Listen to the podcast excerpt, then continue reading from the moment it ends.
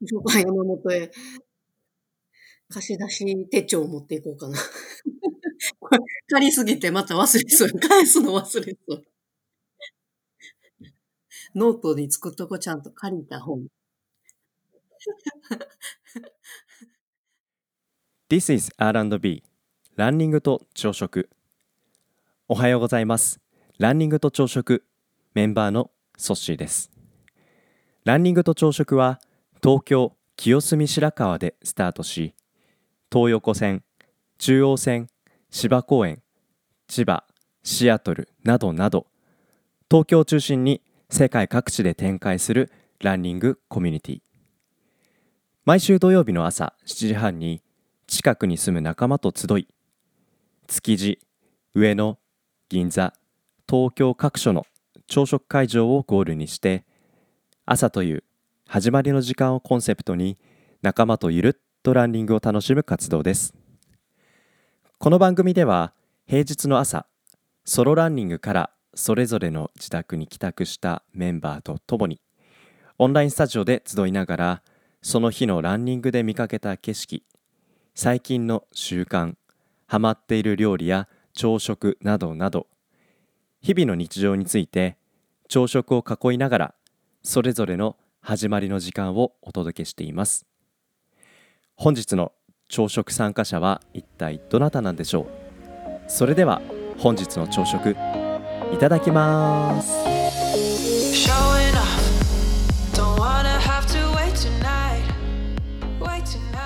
おはようございます。どうもありがとう。ちょっとコーヒーまだ。いえこちらこそ昨日。どうもです今日ねまだコーヒー入れ中なの。私も、私も。入れてっていいかな。何にも用意してない。あ本当に？バタバタしてゆっくりゆっくりしてたら油断しちゃった今日なのでちょっとうんどうぞ12分したら戻ってきますはーい。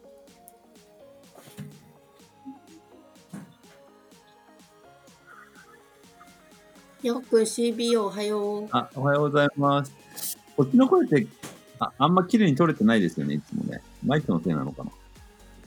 ようくんの声？うん、そうでもないいや、そう。ね聞き取りにくいの。そうですね。ちょっとマイクをオフにしておきます。おはようございます。ようくんおはようございます。おはようございます。ワークアウトお疲れ様でした。はい。あの、もう、機能しておりません、今朝。もうえ？何にもできない。も走ってうもうきましたよ。疲れがすごいわ。本当。そうです。ありがとなえちゃんおはよう。おはようございます。う。あれもいただきます。今、ソッシーがコーヒー入れてる。あ、なるほどね。そうだ、しっかりした方が。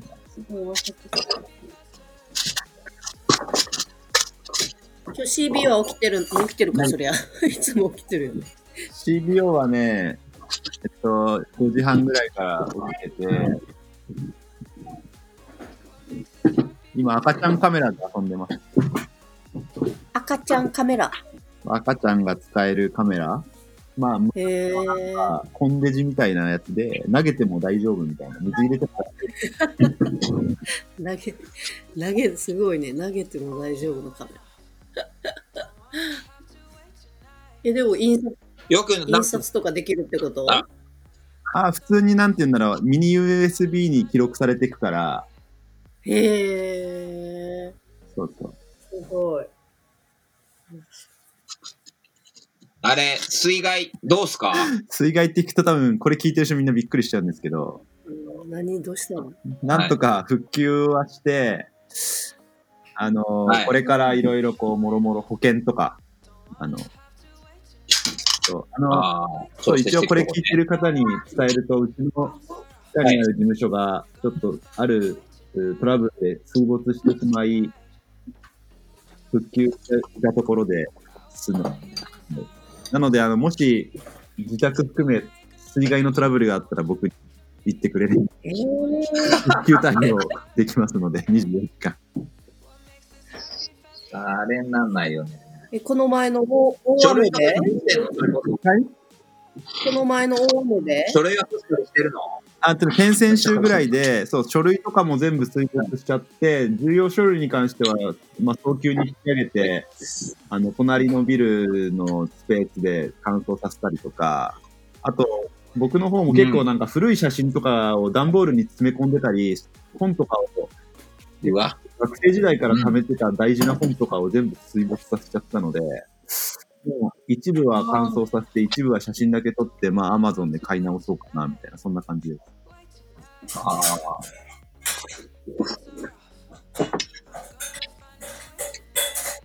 いや、ほんと大変だったよな、あれはね。この、このさなかね、まさに。げさまでなんとか、あの、通常運転までまだですけど、復旧はできてますので、ありがとう。でも、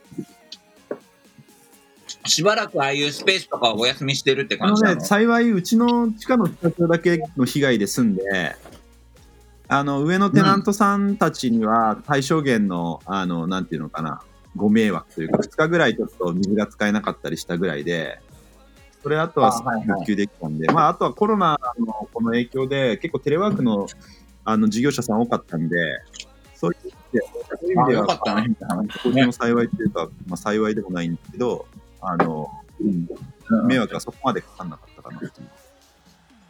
そうか。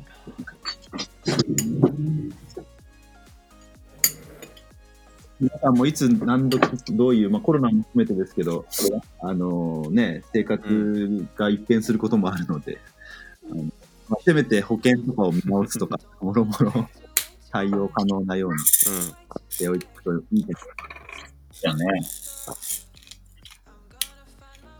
ちょっと今朝は遅刻しちゃいました。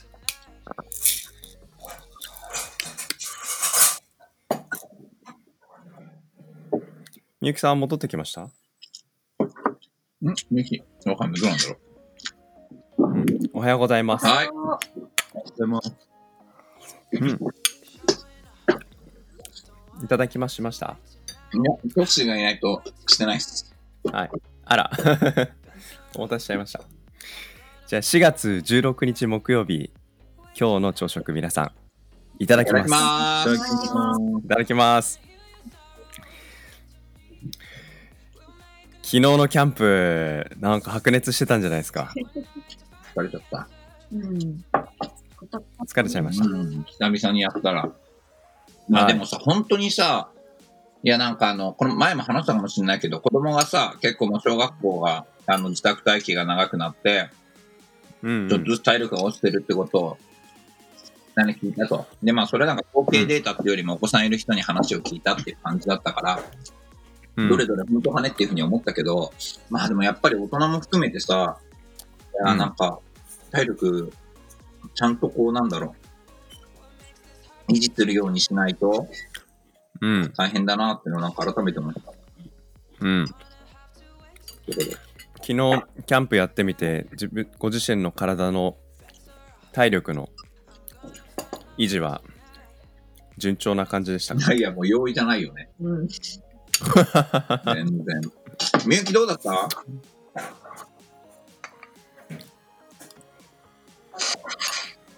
みゆきさん今、席離れてるかな？なるほどリビング。うん。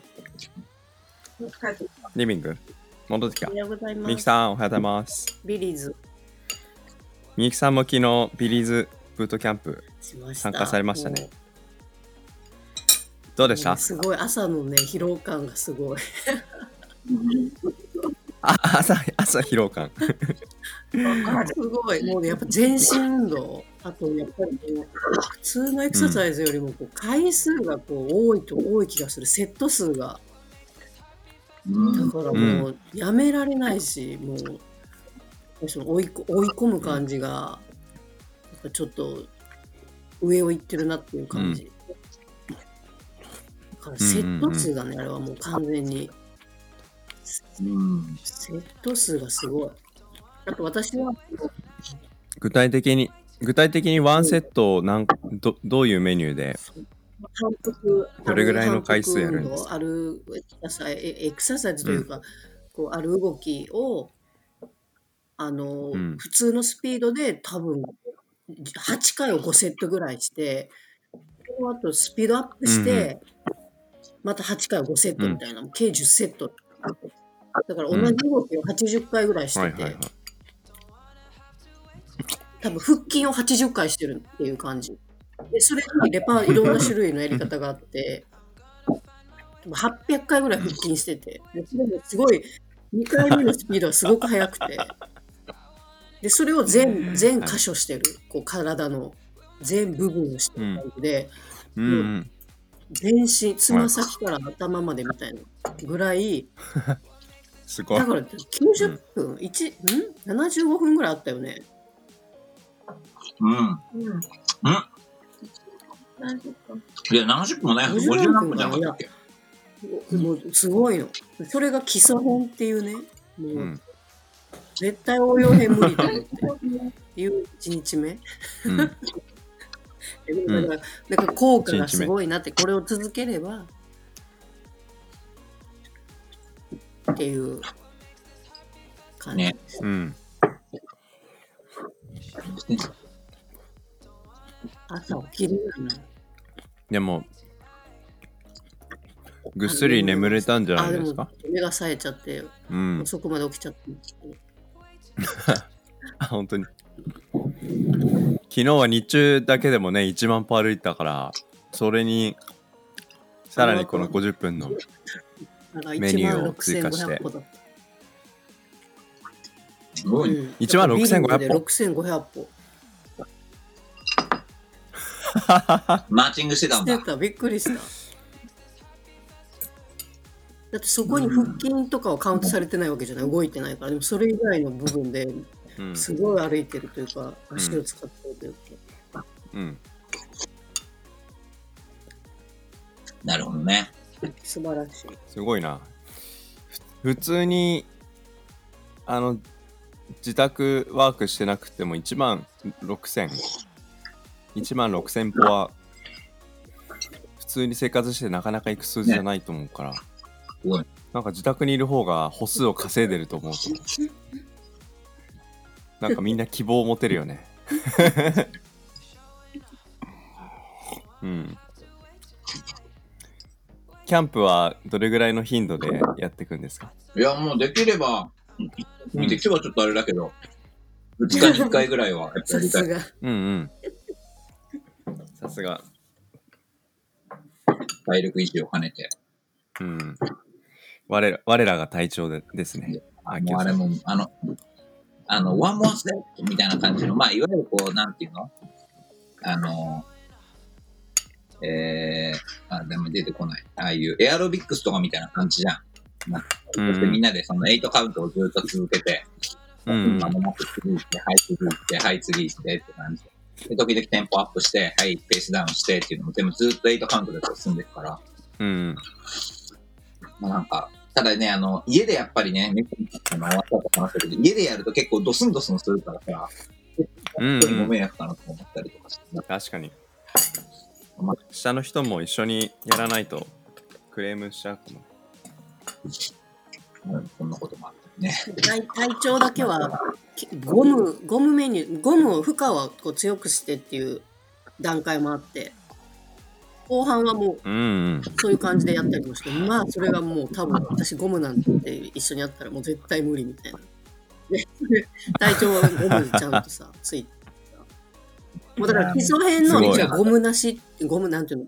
その負荷なしっていうやつでももう、もうっていう感じだから、うん大変だうん。これはすごい大変だ、それは。明日の夜やりますか、また。明日の夜やろうかね。うん金曜夜ね、呼びかけてうん。そやってるわけで、ビリーズブートキャンプの話はそんな感じです。とにかく、う。うん、。はいい。継続が力かなと思うんで、や、そうですね。小さな、小さな取り組みを長く続けると、結構大きな成果になることはたくさんありますから、その一つということで。頑張っていきましょう。はい。お二人、その、ブートキャンプやった翌朝の、翌朝の今朝は、走ってこられたんですか？僕は行きました。お、素晴らしい。あのーこの前あの投稿してくれてたの、チューリップのさ、うん。行ってきましあチューリップあ、はいはいはい。行ってきたんですか？早た。綺麗、綺速麗だった。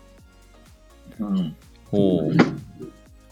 あの公園、秋夫さん家からち結構近いです？うん、割と近いっすね。塚本さんがうんそう上げてくれた、あの、う猿江、ん。あの、公園ね、猿江の方だから、ちょっと、そうもうちょっと錦糸町の方に乗っていくって感じで。ぐるっと、あのチューリップは綺麗だったなぁそうそう。まあ、今日ね、ちょっと天気がね、曇ってたから、ここまで鮮やかにって感じじゃなかったけど、でも結構、うんうんで、。公園の広さもね、えっと、千葉公園ほどは広くないけど、清澄うん。公園よりは広くて、なんか、はい歩きやすい感じだったね。あそこのすぐ横にあの FC 東京のサッカーグラウンドがあるんだね。俺知らなかった。へえ、あ、そうなんだ。深川、深川なんとかも、すごいだ。はいはいはい。うん。知らなかった。今日でも曇ってますけど、雲はなんか薄いですね。太陽の光が、あの、雲の奥から結構明るく差し込んでる気がするから。ランニングにはちょうどいいかうんもしちょっと肌寒かったね。朝れない。うんうん。出た時は。うんうん。あ、でも、僕は今朝、うん。今朝は、あの、隅田川の、あの、脇をちょっとテクテク歩いてたら、あそこ結構花壇が、あの、整備されてますよね。うん。そう。で、その花壇の奥に、あの、密かにツツジが綺麗に咲いてるところがあって、ちょっと花壇の脇の土のところ上がって、近くまで行って、そう、そしたら、ピンクと、ピンクと薄ピンクですごいコントラストの鮮やかなツツジが、ツツジが綺麗で、うん。そう。ちょっと眠かったですけど、あの、すごい、綺麗ですごい目が覚めました。ね。そう、そんなことしてたら、帰ってくるの遅くなっちゃいました。ね。あれ？今日ってあれじゃない木曜日だから、なんか死のとかなんかそんなこと言ってなかったっけ、調子ああ、言ってました、言ってました。コーナーだ。コーナー、コーナーを作るとか言ってね。うんなんかコーナー、もう一週間経ったんでしょ。え、何？一週間経ったんだね。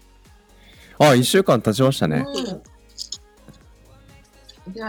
みゆきさん、なんかその後、なんか読んでた本ありませんでしたっけ？ありますよ。だって、もう、借り、山本図書館に借りに行った本と、はい。あと、林くんも参加してる地域アートはどこにあるっていう本が届いて。おーああ、読んでましたね。。交互に読んでる。でね、現代美術というのがね、もういわゆるこう、すごいのよね、この本。モダンアートとはっていうところからね、始まってる。歴史書だね、これはもう本当に。うん。なんで、ちょっとじこれは時間かけて読んでもらいます。そううん1900年代からの話。現代美術がどうういう、ん。こう、現代美術という捉え方をどういうふうにされてきたかっていうのを、1900年以前うん。の状況からこう話していて。学生というか、なるもうなんか勉強する人になったみたい。面白い。歴史書って面白い。面白いなと思って、何年でも歴史があるんだなと思って。こういううん。現状です。なんかその、うん。その読書、資格勉強にあいい効果が、あとても期待できるといいですね勉強があのあの嫌になるから、そう見つつ まだねでも1915年ぐらいの話にしか到達してないから、先が長いな。うん。1990うん年ってまあ100年ちょっと前でしょ、今回のこの新型コロナウイルスも、海風が1916年って、うん。あなんかだから、年初で100年前って言われてるから、同じような時代を歩んでいけばいいんじゃないですか？ね、うん。まさにね。最近なんか本読んでますか？僕は今、松下幸之助の日々の言葉、生きる知恵、仕事のヒントってうんうん言って、そうあの1年間かけて1日うん。2つずつかな、本当に短い言葉で、まあなんか彼の人生観を表すような、うん。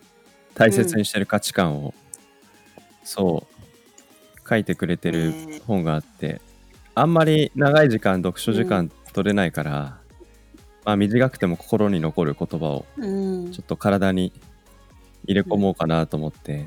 昔じいちゃんうん。が死んだ時にじいちゃんの本棚から持ってきたやつなんですけど今日はね4月16日でしょ。えっ、と一つ一つが長所短所っていうものとあともう一個が適材適所。一つ目が長所も短所も天与の個性持ち味の一面うぬぼれず嘆かずおおらかにそれらを生かす道を考えたいでもう一つ真に自己の適所を見出すまでには収容に努めいろいろな経験を積まねばならないそう。これねうん。そうじいちゃんが平成平成5年2月15日と平成あなんだろうこれ。平成なんかね日付が書いてあるんですよ。うん。で今読んだとこもなんか赤線ビーって引いてあって。あ、おじいちゃんの名がそうそうそうそう。なんか赤鉛筆で線引いてあったり赤のボールペンで線が引いてあったり。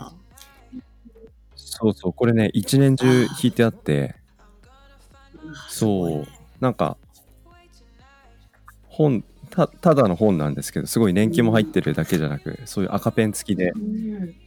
なかなかね味わいが深くて、はい、ちょっと今週ふと手をうん。手に手に取ってみて。うん。あいい言葉を読んでみてますね。うん。なんかその長い時間文章をね本読むって人によってはなかなか取れないかと思いますけど。たまたま先週木曜日詩の話をっていう話で。長くても長くなくてもいいんだなと思ってね。うん。これはちょっと続けたいなっていうやってますね、うん。あきおさんたいさんはどうですか？結構なんかよ、はい、どうですか？うんうん。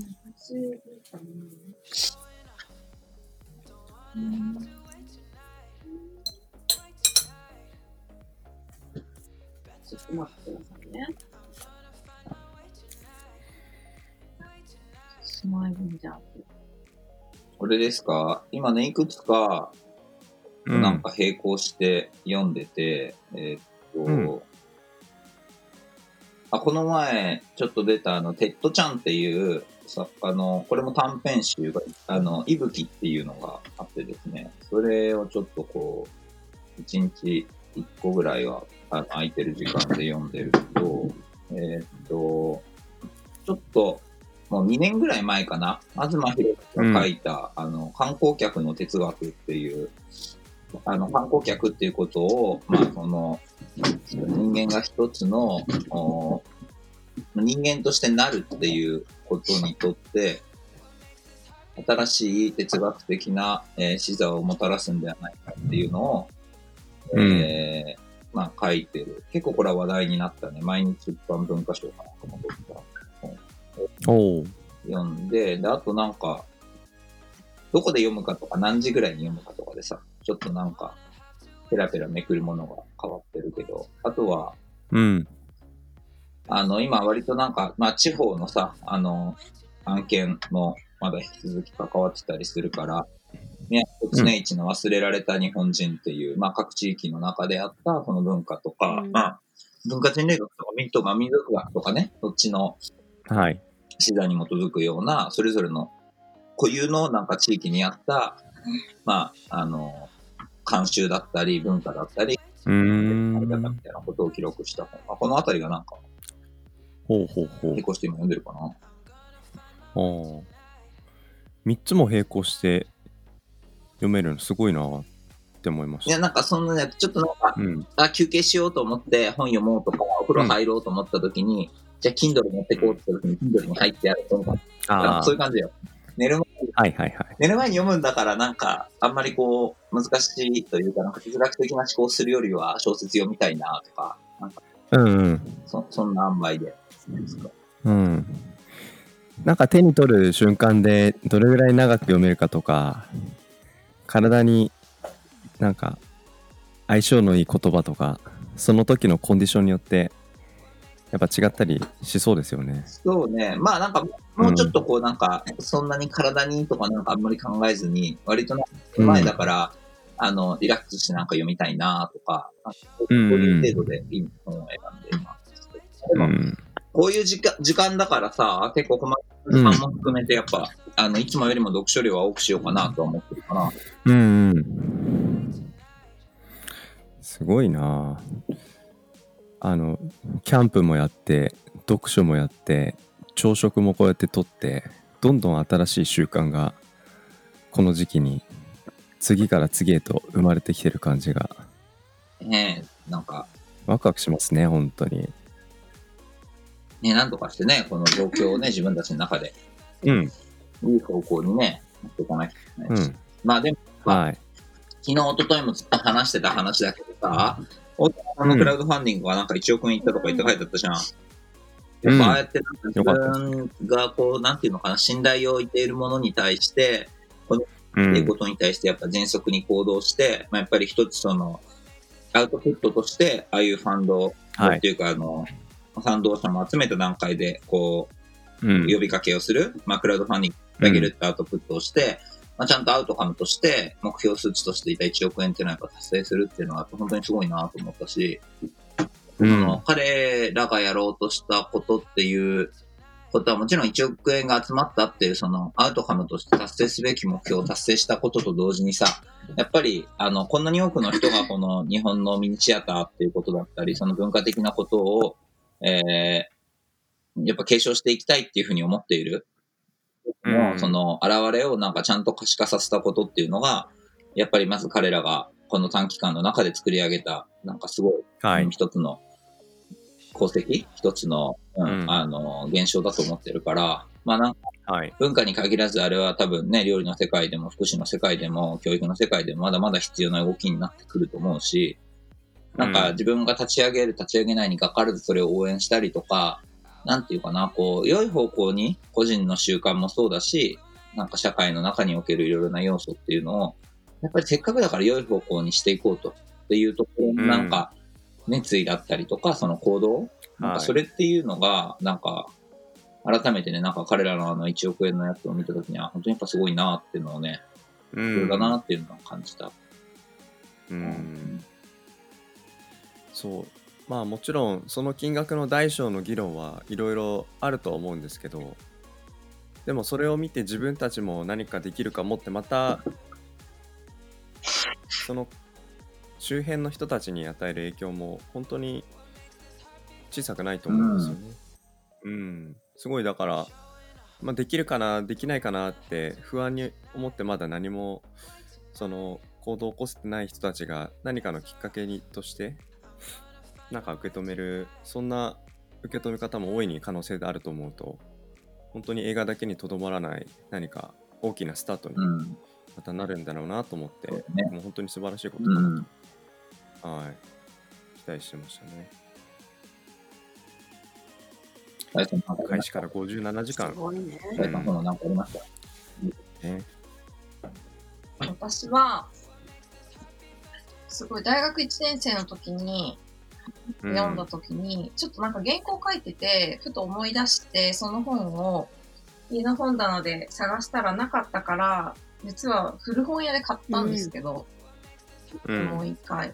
あの、スーザン・ソンタグの両親の了解っていう本があって、これあの、シンポジウムの記録なんですけど、その一番序文のところにスーザン・ソンタグが書き下ろしを一本載せてて、それが私がその、芸大に行って、初めて現代アートに出会った時の、うん。読んだ本なんだけど、その時にこの序文に書かれている一節を、もう数えられないくらいずっとこう、ことあるごとにこう読み返すとか、あの、うん。書き写すぐらい、なんかすごい、影響、影響を受けたっていうか、すごいこう、なんか大事なことを思い出させてくれる一節があって、そう、それをこう、原稿を書いてる時に思い出して、もう一回読みたいなと思って、入手両し親た最近了解。うんその、一番、2004年に書かれている、書かれた本で、私2004年に大学1年生なんですけど、うん。確かその年にスーザン・ソンタグ亡くなっちゃったんだけど、で、えっと、これは、序文に、序文のタイトルが、えっと、若い読者へのアドバイス、かっこ、これはずっと自分自身に言い聞かせているアドバイスでもあるっていうところから始まって、で、うん。その一番冒頭は、人の生き方はその人の心の傾注、アテンションがいかに形成され、また歪められてきたかの奇跡ですっていうところから始まるんだけど、私がすごいずっと何回もこう読み返して、まあ、げパワーをもらっている言葉が、うん。えっ、と、傾注すること、注意を向ける、それが全ての確信です。断然になることをできる限り自分の中に取り込むこと、そして自分に課せられた何らかの義務のしんどさに負け、自らの性を諌めてはなりません。傾注は生命力です。それはあなたと他者をつなぐものです。それはあなたを生き生きとさせます。いつまでも生き生きとしていてください。両親の教会を守ってくださいっていうのが最後の一節で、これをうんなんかこう、ことあるごとに見てて、うん最近ちょっとふと思い出して、うんもう一回読みたいと思いました。うん両親の了解、うん、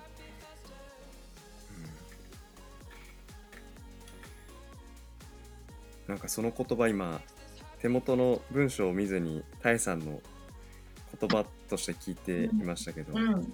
それだけでもすごくなんか心になんか一個一個置かれていくような気持ちで、うん。うん、受け止めてる自分がいましたね。え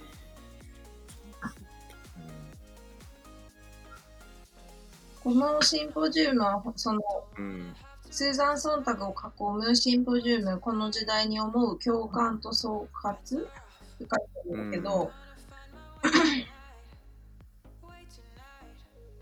その9.11の同時多発テロの、まあ、社会の変化であるとか、その中で、うそのまあ、なんだろう、文化とか、まあ人が人としてどういうふうに生きていくのか、どういうふうに他者を、その、初めて出会う他者と出会っていて、それを受け止めていくのかみたいなことうんが、やっぱりその、20年前くらいにもこう議論されてて、で、その議論ってやっぱり今もずっと続いているというか、その今はすごいコロナのことがあって断絶が生まれたりしてるけど、やっぱりこう、いろいろな時にその人との断絶とか、いろいろな自分とは違う異なる他者みたいなものとの向き合い方をすごい、こう、人はやっぱり常々考え続けているんだな、みたいなのを知うったりすん。る。はい。うん、でそれをなんかこうわからないっていうところで止めるんじゃなくてわからないからこそ、なんていうのこうわからないことに対する興味じゃなくあのか恐怖じゃなくてわからないからなんだろうっていう興味がその人を多分前進させてきたり、うん。更新させてきたんだろうなっていうのをなんかかさせられるし、じゃあ今私たち、私自身はどうしていくんだろうみたいなのをなんかうん。19歳の時のこう自分のでなんかそれをこうちょっと思いながらもう一回読もうかうんって今ふうに思ってる。なるほど。なんかそれを今この時代読むこともそうだけど19歳の時に読んでいた自分との比較の中で今その言葉とまた向き合うのもすごく興味深いことだなと思うし、うん。あと最近なんかあのちょっと本のタイトル忘れちゃったんですけど今話を聞いてて、結局その相手に対する興味をそのどれぐらい自分から相手に伝えて関係性を持とうとできるか、うん。それってさっきのそのソンタグの言ってる相手に対するアテンション、うん。興味を持つっていう姿勢、うん。でそれが相手を理解するしようとする姿勢でもあると思いますしなんかそれってやっぱり自分から相手になんか渡せるある種一つの愛の形なんじゃないかなと思ってうん。でそういう気持ちを持って相手との違いを乗り越えていくっていう姿勢がなんか本当の意味での、まあ、多様性を受け入れながら違いを受け入れながら、まあ、お互い尊重しながらっていう姿勢を作っていく。なんかそういうお話としてなんかやっぱり今この状況の中でそういう言葉と向き合うってことの意義なんかこれをすごく今タイさんの紹介してくれた本を聞きながら僕もすごく感じましたね。うん。うん、ちょっと興味をあの大きくしたのでうん。でもこれ結構い。いい値段のする本ですね。そうなんです。もう絶版されてるから、へえワインちょっと高くなってる。あの、はいか、あの、よ、貸しますので、また山本ライブ。山本へ。貸し出し手帳持っていこうかな。借りすぎてまた忘れそう。返すの忘れそう。手帳とかノートに作っとこうちゃんと借りた本。ね なんか今こんな時代だけどあえて貸し出し手帳とかすごい手触り感のある感じで作ってみるのは逆に面白そうだね。うん。なんか中学生の頃思い出すね、なんか。本当に。思い出す、なんか。うん。あの19歳どころじゃなくもうなんか 10, 10歳前後、そうん、ねえいや面白い。みんなのなんか本を貸し出したり、なんかそれこそ、すごい簡単にさ、写真撮ってさ、こんな本ありますよっていうのをやって、それ借りたいとかっていうのをなんかみんなでこう貸し借りできるっていうのはいいよね。うん。うん、うん、いいっすねやってみたい。ちょっと一言手書きコメント付きでとか、ああ、いいね。うん。うん。感想を必ず、なんか、清澄家のどこどこにでも R&B でもわかんないけど、なんか一個新しいそのノートの中にね公開することとかっていうのをかもしれないで美味しそちょっとそれはまた新しい習慣の一つにう。はい。うん。うん。繰り入れて君にいきましょうか、うん。はいじゃあ今朝もゆっくりちょっとお話ししちゃいましたけども4月の16日木曜日の朝の朝食ということで本日も皆さんお仕事を頑張って行ってきてくださいねはい。はいじゃあそれでは皆さん手を合わせてごちそうさまでしたごちそうさまでした。